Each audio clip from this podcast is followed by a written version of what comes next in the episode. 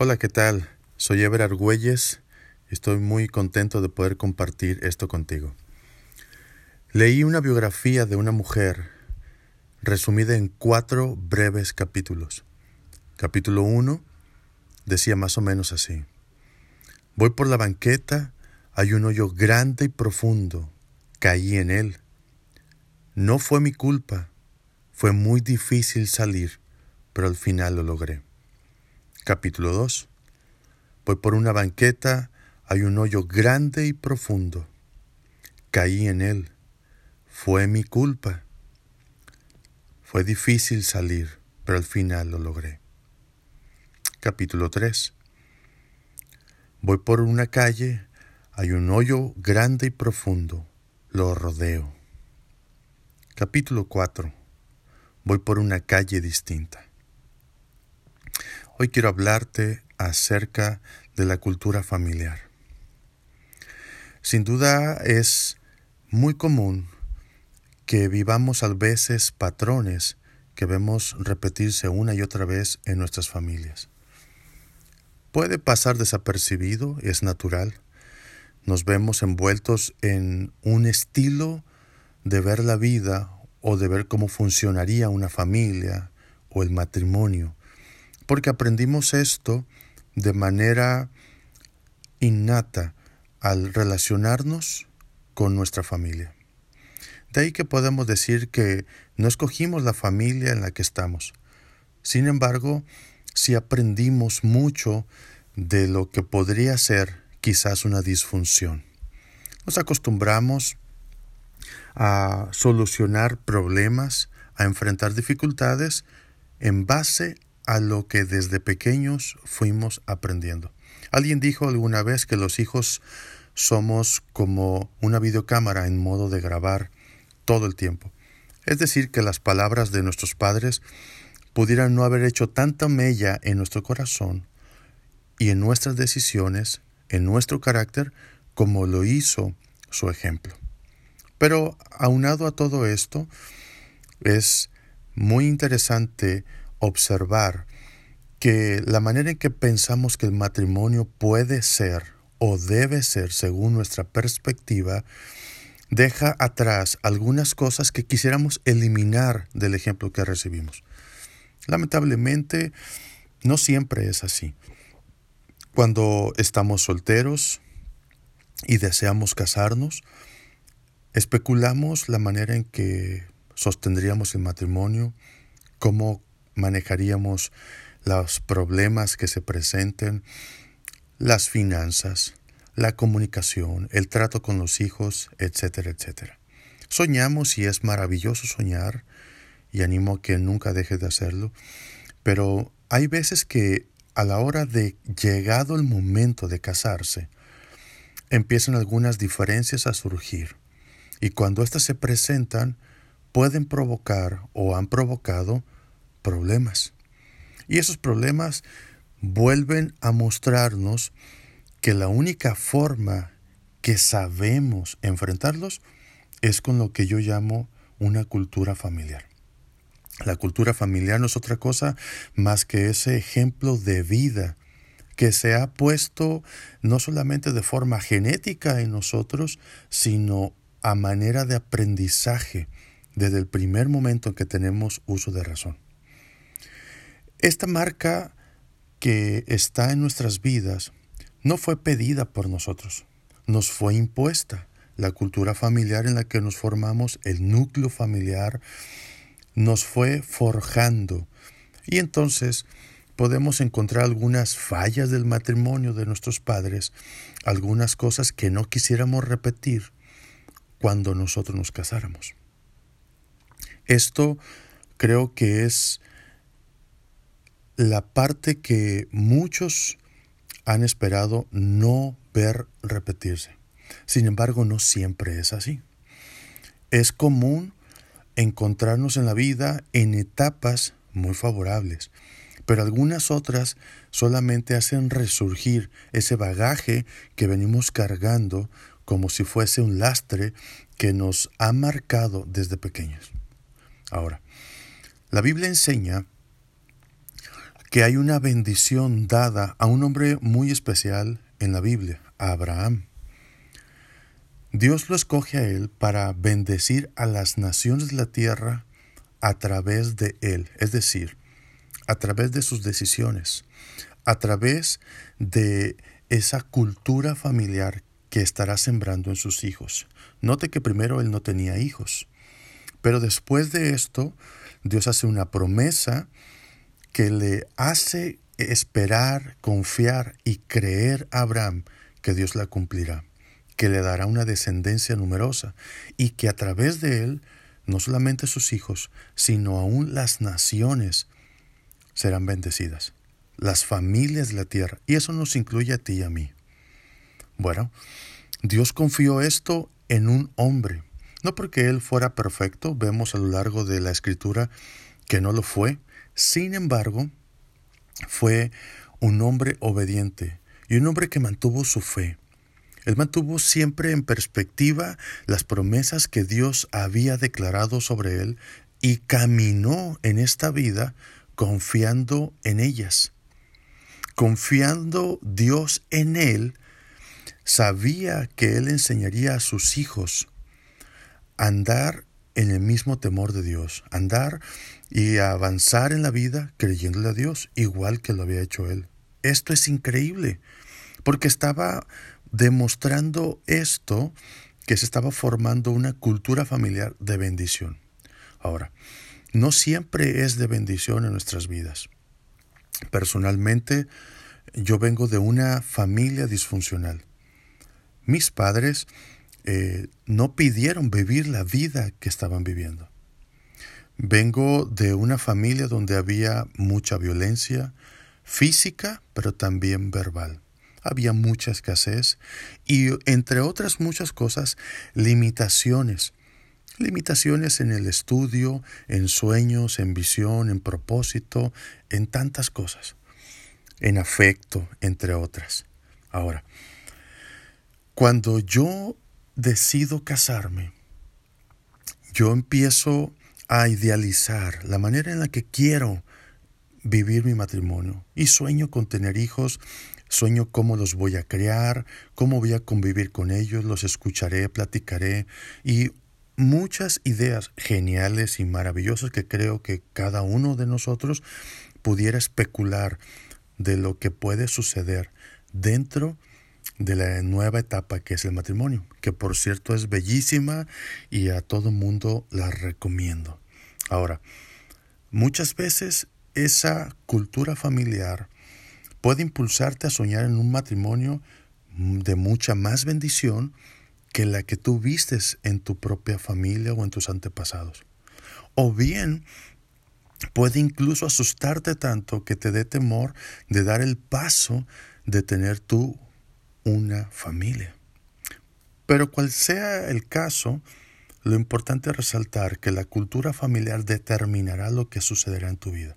Ahora, cuando yo me caso con una mujer maravillosa y que he disfrutado mucho su compañía, su amor, comprensión y mucha paciencia, me ha enseñado que en momentos de dificultad, en momentos donde se prueba realmente lo que tú eres, es allí donde ha querido salir la única forma que aprendí de enfrentar problemas.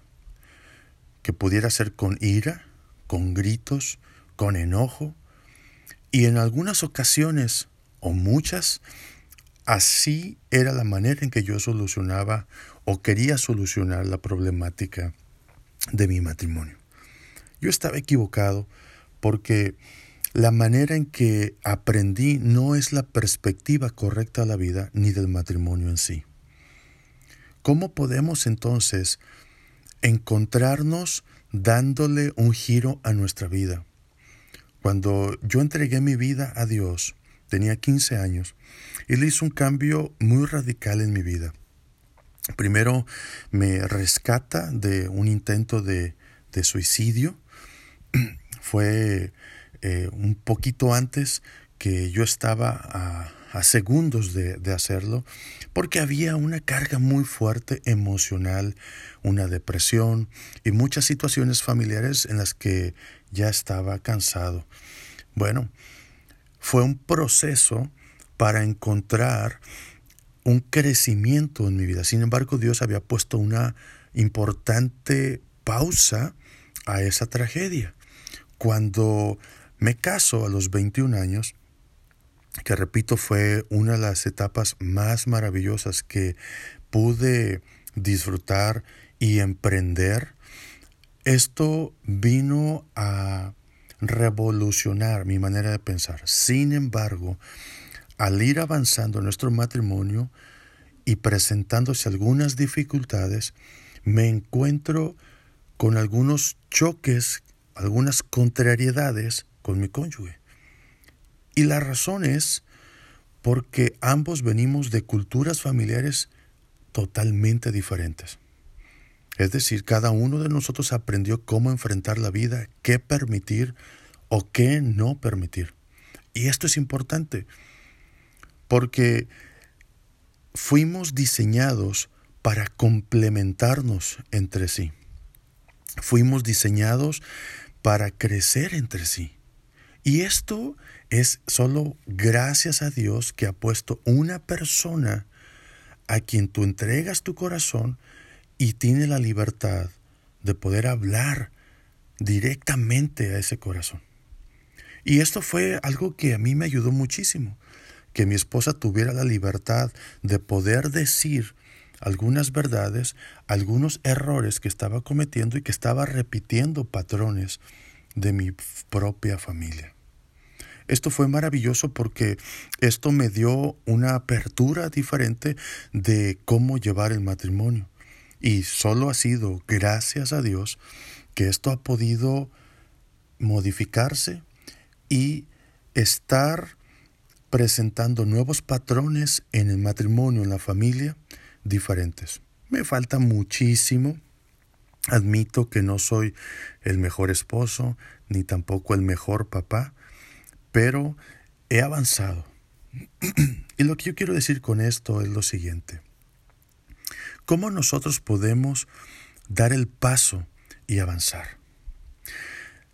El ejemplo está en el mismo hombre Abraham como en muchos otros en la Biblia. Tiene que ver con tomar decisiones. La primera decisión que Dios pone a voluntad de Abraham es seguirlo, pero para seguirlo tenía que dejar a su padre, a su madre, a toda su familia e ir avanzar hacia algo desconocido. Eso es el matrimonio, algo desconocido, maravilloso pero desconocido. Y dejar atrás el bagaje, la cultura, la familia, los lazos que a veces nos atan. Y no digo de una forma equivocada o mala, sino me refiero que hay cosas que a veces nos detienen de alcanzar algún propósito o poder formar un mejor matrimonio. Y bueno, Abraham tuvo que tomar decisiones. Esas decisiones, por pequeñas que parezcan, van a dar una chance de que puertas de oportunidad nuevas se abran. Esto no significa que queda suprimido por completo toda la cultura familiar. El, el problema de carácter, el problema de administración, o incluso de impureza o de fracaso. No. Esos estarán siempre listos para saltar en cualquier instante bajo ciertas circunstancias. Pero las decisiones pequeñas que tomamos en nuestra vida nos van abriendo una puerta diferente por la que estaremos acostumbrados ahora a avanzar y la solución de la problemática será diferente. Pongo un ejemplo. A mí me toca vivir una etapa en mi niñez donde no recibía abrazos, no eran validadas mis emociones y por supuesto había una distancia abismal de, de afecto, de aprobación entre mi padre y yo. Y no, no lo digo para, para victimizarme, simplemente para hacer notar lo que quiero decir y quiero avanzar con esto. Cuando yo empiezo a tener ese contacto ahora con mi hijo, a mí me costó trabajo poder abrazar. Aún hay cosas que, que sigo decidiendo, pero entre ellas el tener ese contacto que personalmente no tuve. Es difícil dar lo que no tienes. Es difícil sobre todo cuando el corazón no ha sanado. Y por supuesto, cada uno estamos en un proceso de sanidad cada vez mayor, más profundo, más interesante, pero sobre todo más liberador. Bueno, recuerdo tener en mi infancia algunas ocasiones como de padre a hijo una, una lucha, este, una eh, pelea de, de, papá con hijo eh, y, y, recuerdo que a veces jugando esas luchas eh, había algún pequeño golpe de un niño pequeño contra un papá y, y papá rabiaba y golpeaba como si fuese un adulto. Eso cuando pienso yo en mis hijos, inmediatamente me transporto a decir, yo voy a dejar que esto pase, que haya contacto, que él sienta que no haya amenaza conmigo. Y bueno, hacerlo no es sencillo. Sin embargo, descubres que, que un niño puede pegar fuerte. Pero he disfrutado esa parte con mi hijo. Tanto he disfrutado esas, esos momentos como también el abrazarlo, el besarlo, sentarle en mis piernas pedirle perdón a veces por la manera en que he reaccionado equivocadamente. Y quiero hacer un paréntesis en esto. El que tú tengas una área de conflicto, el que tú tengas como he tenido algunos problemas, eso no te hace mala persona. Debes reconocer que necesitamos ayuda. Ahora, una de las cosas que nos van a ayudar es tomar decisiones sabias, prudentes, pero también lo más inmediato posible, para que solucionemos la carga emocional de la cultura familiar, para que le demos a nuestros hijos menos carga que resolver, menos problemas con los cuales lidiar. Esto es importante, porque no se trata de nosotros, se trata también de las generaciones que vienen después de nosotros, nuestros hijos, nietos y todos los demás que sigan después de ellos. Este es un legado que debemos dejar. Ahora, hay áreas emocionales que necesitan ayuda. Yo quiero resaltar dos clases de ayuda que en algún problema o dificultad en que nos encontremos necesitamos buscar. Una de ellas, en primer lugar, quisiera decir que necesitamos ayuda profesional. Hay gente capacitada, entrenada para ayudarte. Pues hay psicólogos, terapeutas que pueden ayudar a lidiar con cargas emocionales.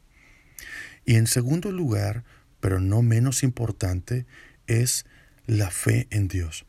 Dios promete sanar nuestras heridas. Dios promete traer ese toque de paz en áreas que habían sido conflictuadas. La parte más importante es entender que yo puedo entregar esas cargas, esas presiones, esa cultura, ese bagaje en las manos de Dios y trabajar en las áreas conflictivas con profesionales. Esto permite que tengamos mayor libertad. Esto nos prepara para que el legado que dejemos a nuestros hijos sea un peldaño donde terminamos nosotros y ellos apenas empiezan. Qué bendición es que podamos nosotros darle un final a aquella cultura familiar que afecta, que detiene sueños, que trunca matrimonios, que siempre está para dañar para darle paso a una bendición, a una bendición generacional. ¿Cómo logramos esto? Con pequeñas decisiones, con pasos en obediencia a Dios, de amar, de perdonar, de abrazar, de recibir amor, de cambiar nuestra mentalidad. No será fácil, la tarea cada uno de nosotros la vivirá de manera diferente. No por lo que pasé significa que tú hayas pasado, pero quizás te puedas identificar en mayor o menor grado en alguna de estas áreas. Quiero animarte a que no dejes de confiar que Dios tiene un futuro mejor para tu familia, sin descuidar que este presente es tu oportunidad. Este presente es un tiempo de decisiones. Este momento en el que te encuentras ahora es el tiempo de decidir que lo que vas a hacer repercutirá en las generaciones que vienen después de ti. Y así como en Abraham dijo Dios, en ti serán benditas las naciones, en ti serán benditas las familias de la tierra. Yo creo también que en ti serán benditas tus generaciones. Te dejo con este pensamiento. Ya no eres ahora el que carga el bagaje genético o cultura familiar del error, del fracaso, del divorcio, de la pobreza, de la escasez, porque ahora el Señor ha puesto en ti sus genes has recibido de parte de Dios la mayor herencia y eso te capacita, te capacita para conquistar, te capacita para avanzar, te capacita para hacer bendición en tu casa. Dios te bendiga.